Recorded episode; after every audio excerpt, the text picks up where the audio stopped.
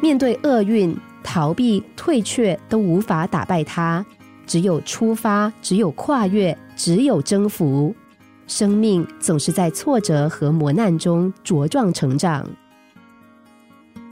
在大漠深处有一个阿拉比王国，多年的风沙肆虐，使昔日富饶的城市变得满目疮痍，城里的人越来越少，国王日夜难眠。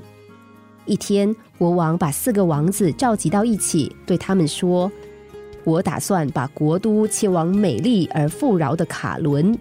卡伦离这里很远很远，要翻山越岭，要穿过草地、沼泽。”还要涉过很多大河，但究竟有多远，没有人知道。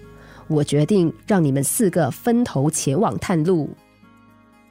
四个王子都很吃惊，但他们还是服从了命令，带上充足的物品出发了。大王子乘车翻过四座大山，来到一望无际的草地。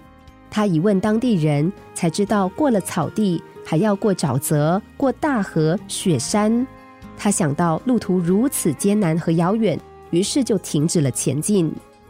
二王子策马穿过一片沼泽之后，被一条宽阔的大河挡住了去路。望着奔涌的河水，他也调转了马头。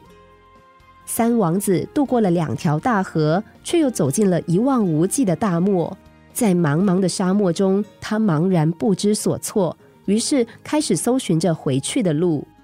一个月之后，三个王子先后归来，把各自沿路所见报告给国王，并都再三强调，他们经历了很多艰难，也在路上问过很多人，人们都说去卡伦的路很远很远。在几天之后，小王子赶回来了，他兴奋地说：“我走了大约十六天，就到了卡伦。”国王微笑着说：“不错，我早已探过路了。”王子们都不解原因。国王郑重的说：“我只是想让你们明白，一直往前走，而不是犹豫退缩，世界上就没有走不完的路。